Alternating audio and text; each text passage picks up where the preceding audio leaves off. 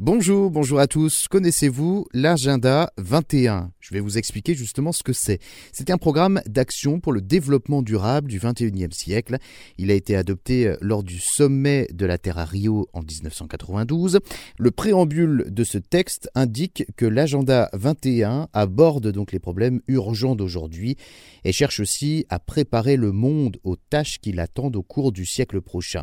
L'agenda 21 est composé de 27 principes parmi lesquels on retrouve donc le développement durable, le lien entre droit et développement et protection de l'environnement, euh, les besoins particuliers des pays en développement, la nécessité particulière donc euh, des citoyens ou encore le rôle des femmes. L'agenda 21 accorde donc une place particulière au territoire hein, selon euh, son chapitre 28.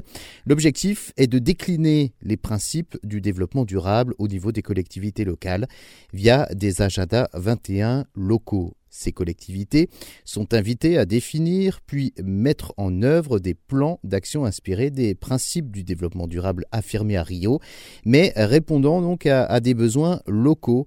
Sous le label d'Agenda 21 local, eh bien, tout le monde peut lancer de nouveaux plans d'urbanisme, réfléchir à leur gestion des déchets, leur politique touristique ou encore leur politique de transport.